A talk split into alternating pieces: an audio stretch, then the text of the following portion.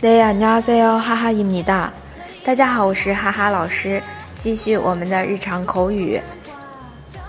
在生活中的话，我们经常会遇到旁边的人吵吵闹闹的，就是特别让人不能静下心来那种烦。那么就可以跟他说：“你不要吵了啊！”我们先来学一句敬语的表达：“떠들지마세 요， 떠들지마세 요。 ”